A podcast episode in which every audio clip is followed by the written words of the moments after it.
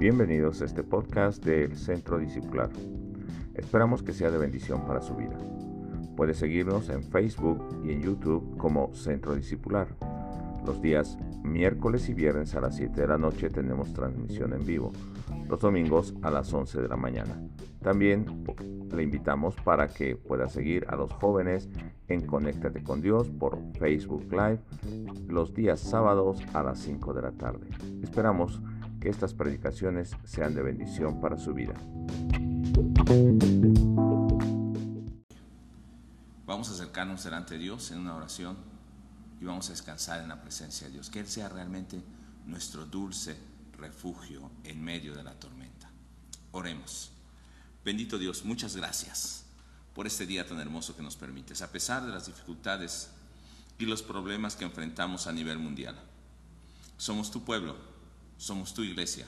Guarda, Señor, a tu pueblo en medio de esta dificultad, para que, aunque pasemos por el fuego, Señor, tú nos sostengas, para que podamos dar testimonio y mostrar tu gloria en el nombre de Jesús. Amén. El pasaje que nos tocó meditar el día de hoy se encuentra en Juan capítulo 17, verso 28 y espero que ustedes en sus hogares eh, estén siguiendo diaria. Hemos subido el calendario, lo pueden ver allí. Cada día usted vaya meditando esos pasajes que nos tocan y procure encontrar dos cosas en él. Primero, eh, a leer varias veces detenidamente ese pasaje, eh, busque cómo es Dios o quién es Dios, las características, el carácter, la personalidad de Dios, del Padre, de Jesucristo o del Espíritu Santo.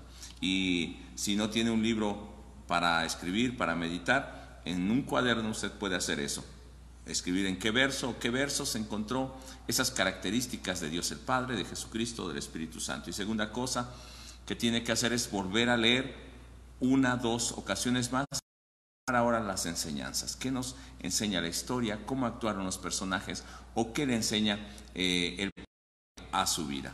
Y después usted tendrá tiempo para aplicar algo de eso en su vida diaria. Y estaremos tomando también un tiempo posteriormente para enseñarle, si usted no sabe meditar, cómo podrá aprender a meditar.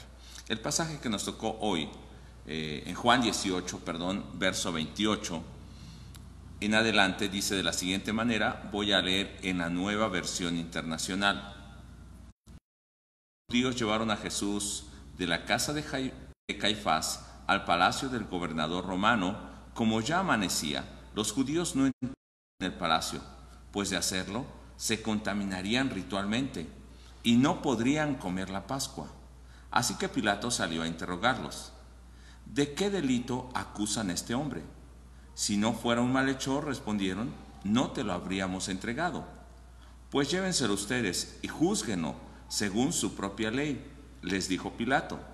Nosotros no tenemos ninguna autoridad para ejecutar a nadie, objetaron los judíos.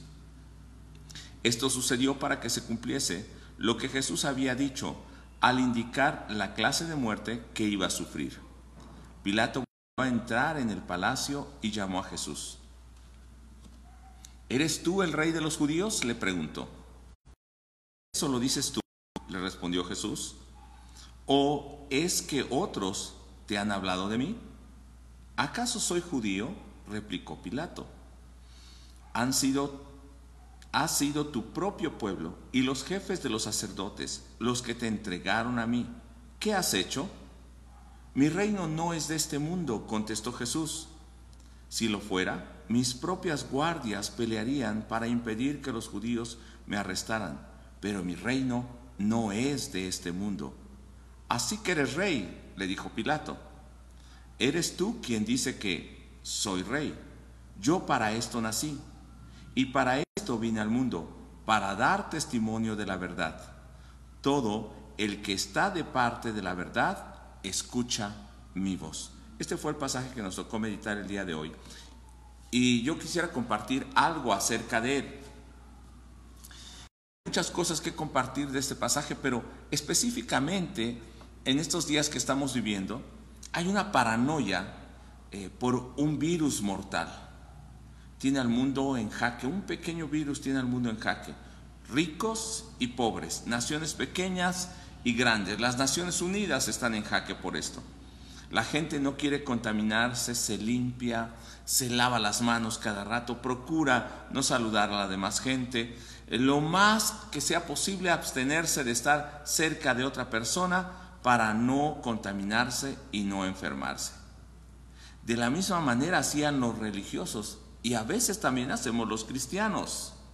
Pensamos que separándonos de ciertas cosas, haciendo ciertos ritos, guardando ciertas tradiciones o siguiendo preceptos religiosos, procurando cumplir al pie de la letra cada uno de esos estatutos, a veces mandamientos que nosotros mismos nos hemos impuesto. Pensamos que de esta manera seremos puros delante de Dios y no nos contaminaremos. Pero debemos preguntarnos si realmente habrá algo que impida que nos contaminemos. El tema del día de hoy, aunque es muy corto, quiero que pongas mucha atención. Y el tema es aquellos que no quieren contaminarse para no morir. Los que no quieren contaminarse para no morir. Y quiero que veamos en el pasaje que meditamos el día de hoy precisamente, primero, que los religiosos, el sumo sacerdote y todos los religiosos iban allí, los fariseos, iban los líderes ah, del pueblo judío, van con un rey o con un gobernador del mundo, romano.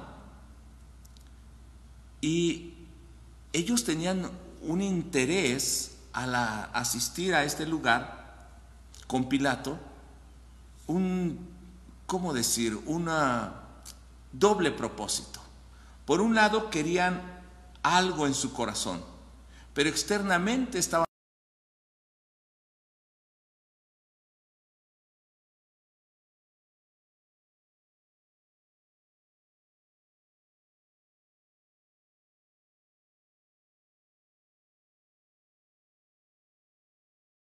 de Israel de Egipto, allá por el año 1446 a.C. Por la muerte de un cordero, por la sangre de ese cordero que pintaron fuera de sus puertas, el ángel de la muerte pasó y ellos no murieron. Dios los libró poderosamente y ellos querían recordar ese evento. Eran religiosos devotos. Y entonces no entraron a casa de Pilato porque no querían contaminarse si nosotros vemos un poco antes, en el capítulo 18, del verso 15 al 18 y el verso 27, mientras Jesús fue arrestado, fuera está Pedro y Juan, eh, dos de sus discípulos, que han seguido a Jesús hasta el patio de Anás. Y Pedro ha negado a su maestro. Está allá afuera mientras su maestro está siendo afrentado. Y en el verso Vemos cómo el poder religioso, el poder de este mundo, representado por Anás, está interrogando al Rey de los cielos, al Mesías. El poder de este mundo está queriendo doblegar al Rey de la tierra y del universo y le cuestiona sobre las enseñanzas. Dentro Jesús es interrogado y sus discípulos están afuera calentándose al mismo fuego que los demás que han llevado preso a Jesús. Y Pedro le ha negado. El gobierno de este mundo quiere sojuzgar, quiere imponerse al gobierno de Dios. Pero en el verso 28 vemos a los líderes religiosos, aquellos que debían estar esperando al Mesías, aquellos que debían anunciar las buenas nuevas, aquellos que debían estar gozosos porque la promesa, la hora de su redención había llegado. ¿Qué están haciendo ellos en el verso 28? Leo ahora en la versión 60, dice, enseguida condujeron a Jesús desde donde Caifás al pretorio, era de madrugada, y ellos no entraron al pretorio para no contaminarse y poder comer la Pascua. Pensaban que al entrar a un lugar, que al entrar a la casa de un gentil, el sumo sacerdote y los que iban con él, se iban a contaminar. Fíjese, tenían un buen deseo, según ellos, en su corazón, un deseo religioso. Querían participar de la fiesta de la libertad. Querían participar y estar en comunión con el pueblo. Recordar la gran obra que Dios ha hecho con ellos, sacándolos con mano poderosa, bueno, a sus antepasados. Pero la intención verdadera en su corazón era diferente. Ellos querían matar a un hombre inocente sin juicio. Externamente ellos manifestaban una piedad, querían participar de la fiesta de la Pascua. Eso era bueno. Pero en su corazón ellos tenían otra intención. Externamente ellos no querían contaminarse como la gente hoy con la paranoia. Pero ¿qué hay dentro del corazón del hombre? Y eso es lo que tenemos que preguntarnos el día de hoy. Una cosa es lo que hablaban, lo que expresaban externamente y lo que actuaban, porque era una actuación, que lo que realmente era el propósito de su corazón. Y eso mostraba dónde estaba el deseo real que tenían. Pensaban que lo externo podía mantenerlos puros delante de Dios. Y así ellos cada vez que hacían ritos, pensaban que esos ritos los purificaban. Y en el verso 30 del capítulo 18 dice, respondieron y dijeron, si hubiera hecho algún mal, no te lo habríamos entregado. Entonces ellos ya están teniendo en su corazón el deseo de condenar a un hombre. Estaban juzgando a un hombre justo, pero ellos querían mantenerse puros y no entraban a una casa, a la casa de un gentil. Pero ellos ya estaban juzgando. A veces eso hay en nuestro corazón. En el verso 31, mire, entonces le dijo Pilato, tomadlo vosotros y juzgadlo según vuestra ley. Le dijeron los judíos y aquí va a ver realmente la intención que había en el corazón de ellos. A nosotros no nos es lícito matar a nadie. No solamente lo estaban juzgando, sino lo querían matar, pero no querían contaminarse para poder participar de la Pascua. Y hay muchos en estos días que externamente se están cuidando y creo que es bueno ser prudentes y mantener la higiene y seguir las normas que nos han recomendado. Pero mucha gente ahora voy a hablar en lo religioso, no quiere contaminarse. Y piensan que por guardar fiestas y tradiciones judaicas, por guardar costumbres religiosas, por no entrar en casa de un gentil, ellos no se están contaminando. Quieren participar de la comunión con Dios, pero su corazón está contaminado. Y vea con qué está contaminado, lo vamos a leer enseguida. Pero vamos a hacer rápidamente una lista de aquello con lo que estaban contaminados el sumo sacerdote, que era el líder religioso, los líderes del pueblo, los escribas y fariseos, que eran los que conocían la ley. Puede ser que tú en tu hogar, puede ser que alguno que nos escuche, piense que está haciendo lo correcto delante de Dios por seguir una religión o guardar una tradición. Pero esto no te purifica. Lo que te purifica es que Jesucristo haya entrado en tu corazón, te haya lavado con su sangre preciosa verdaderamente el sacrificio de Jesús sea efectivo en tu vida. Mire de qué estaban llenos. Estaban llenos de malos deseos, de venganza. Eran faltos de misericordia.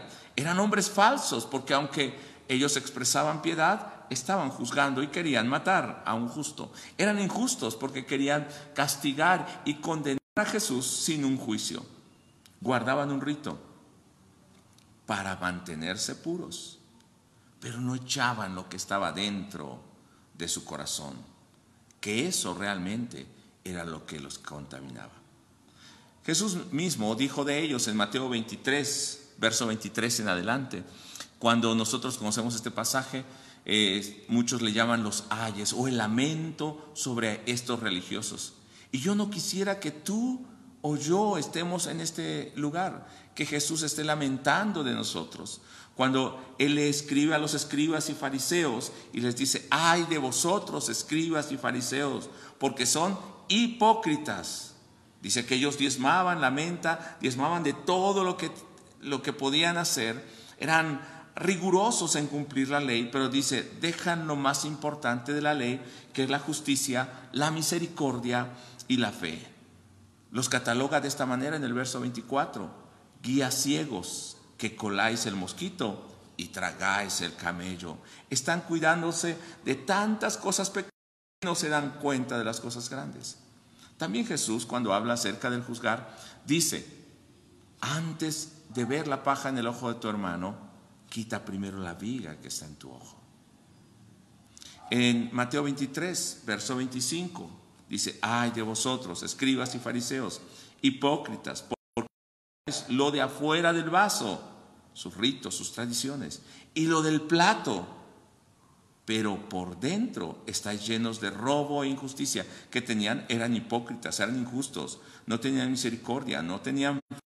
Además, por cuidarse, tragaban toda la contaminación, estaban llenos de robo y de injusticia. Verso 26 dice, fariseo ciego, limpia primero lo de dentro del vaso y del plato, para que también lo de fuera sea limpio. Ay de vosotros, escribas y fariseos, hipócritas, porque sois semejantes, y este es un pasaje muy conocido, a sepulcros blanqueados. ¿Y qué es un sepulcro blanqueado? Son tal vez lugares hermosos por fuera, construidos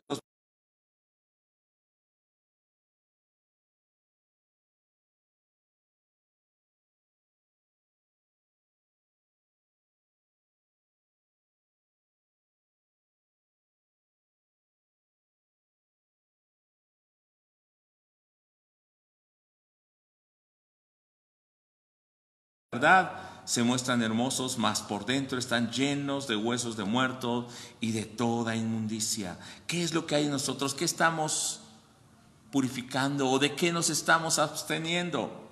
Tal vez de la contaminación externa. Puede ser bueno, pero no es de lo que nos debemos preocupar más, sino de la contaminación que hay dentro de nosotros, de esos pensamientos, de esos eh, sentimientos, de esa rencor, de ese odio que hemos mantenido guardado, de ese pecado que no lo hemos sacado y no hemos pedido perdón por ello, de lo cual no nos hemos arrepentido. Dice el verso 28 de Mateo 23, así también vosotros por fuera la verdad os mostráis justos a los hombres, pero por dentro estáis, estáis llenos de hipocresía e iniquidad. Jesús habla de una lista de cosas que ellos tenían como hombres hipócritas. Y estos son los que están llevando a Jesús y que quieren participar de la Pascua, lo que posteriormente la iglesia cristiana recordará en la cena del Señor también. Ese nuevo pacto. Pero, ¿qué hay dentro?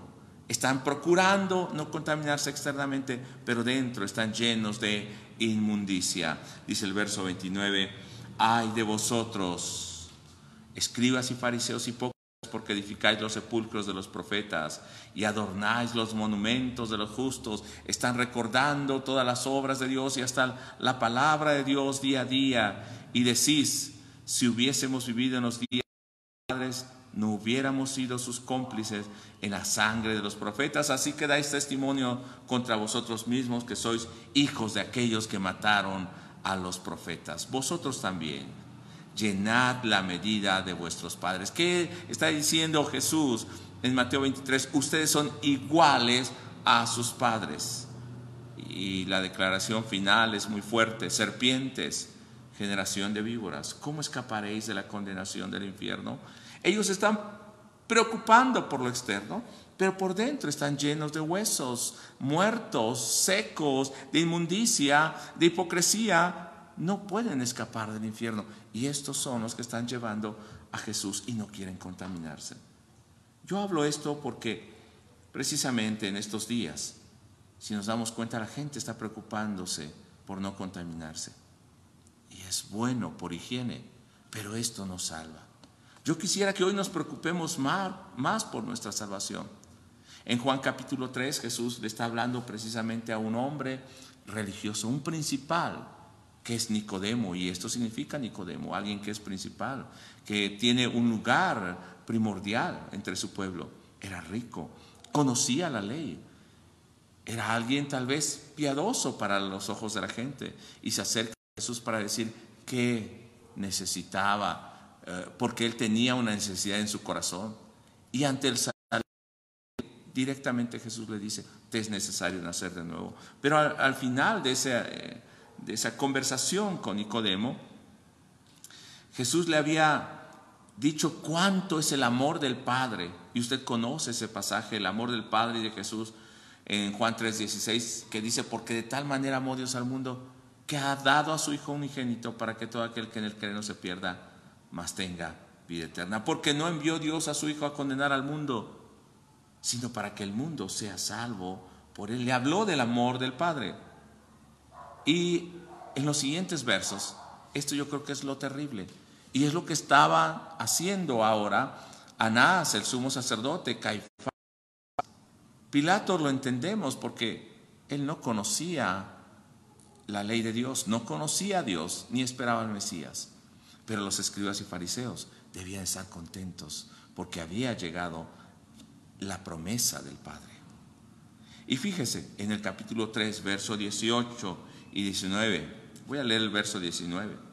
Jesús está cumpliendo o está había hablado ahí y ahora en en el capítulo 18 de Juan, estos hombres estaban mostrando lo que verdaderamente había en su corazón, la maldad que había en ellos. Y ellos estaban mostrando quién verdaderamente era su rey. ¿Qué hay en sus corazones? Yo quisiera que antes de este verso tú pienses, ¿qué es lo que hay en tu corazón? ¿Quién gobierna en tu corazón? Dice el verso 19 de Juan 3.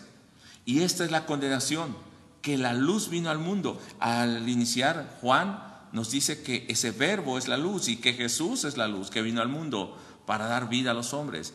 Pero en el capítulo 3, 19 dice que la condenación es que esa luz, el verbo, Jesús vino al mundo. Y los hombres amaron más las tinieblas que la luz porque sus obras eran malas. ¿Qué está haciendo el sumo sacerdote Anás y los escribas y fariseos que van con él, los líderes del pueblo? Están desechando la luz porque sus obras son malas. Porque todo aquel que hace lo malo aborrece la luz y no viene a la luz para que sus obras no sean reprendidas. Mas el que practica la verdad viene a la luz para que sea manifiesto que sus obras son hechas en Dios.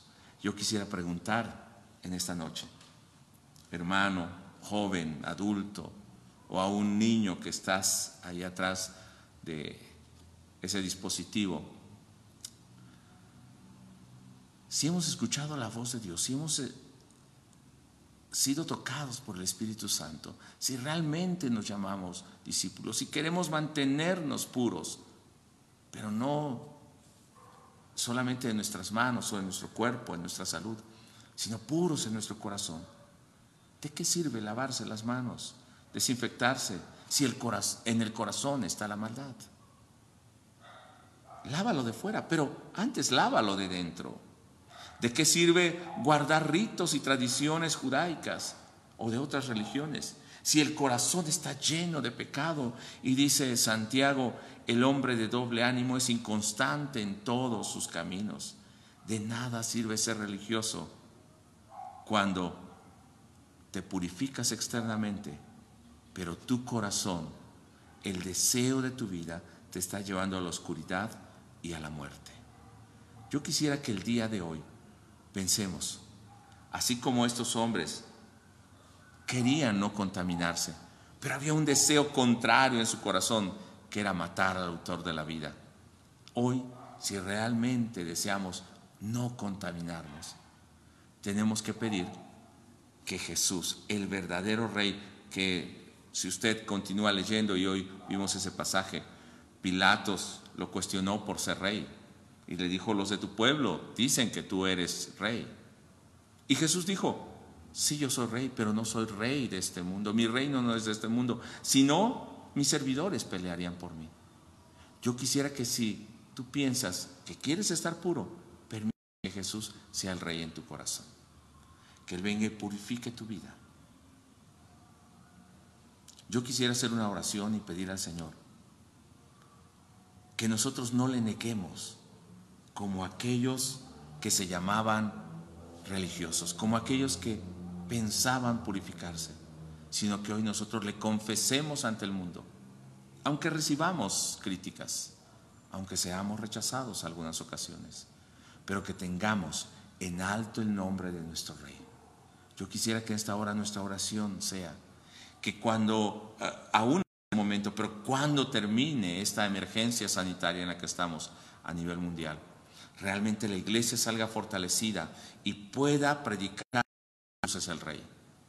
Pedro y Juan estaban temerosos y de hecho huyeron, los demás huyeron. Solamente Juan y Pedro se arriesgaron a ir. Pero Pedro le negó. Pero de que el maestro sufrió y resucitó, cuando le vieron, nada les pudo detener y salieron para predicar la palabra de Dios. Yo quisiera que de esta manera también nosotros, después de que pasemos esta crisis mundial, salgamos fortalecidos, nos llenemos del Espíritu de Dios. En estos días procuremos orar, tomar nuestro tiempo de comunión y pasando esto salgamos y prediquemos la palabra de Dios. No neguemos al autor de la vida como lo hicieron los sacerdotes. No neguemos aquel que es la luz porque estaremos yendo a la muerte. Yo te invito a hacer una pequeña oración en este momento. Padre, gracias, porque aún a través de este medio podemos orar y estar en comunión. Es para mí un gozo poder compartir con mis hermanos. Y yo quisiera, Señor, que todos los comentarios de mis hermanos, en lugar de ser hacia este tema, Puede ser, Señor, para compartirle a alguien más tu palabra. Puede ser para tomarse tiempo en su casa y buscarte en oración, meditando tu palabra, buscando tu voluntad. Sea para depender de ti y para prepararse la palabra, para cuando pase esta situación, esta pandemia, tu iglesia salga fortalecida. Y el primer día que podamos reunirnos, vengamos con gozo, con alegría de nuestro corazón no para entrar en la casa eh, de reyes y buscar el favor de ellos y negarte a ti, sino para entrar en la casa del rey de reyes y desechar, tener por basura todo aquello que no viene del reino tuyo, que no es tesoro de los cielos. Desechar lo que verdaderamente nos contamina y no es lo externo, sino lo que hay en el corazón. Que Señor, hoy pueda ver, puedas ver nuestro corazón, perdonar nuestra vida y Señor, purificar nuestro ser. Gracias te damos en el nombre de Jesús. Amén. Hermanos,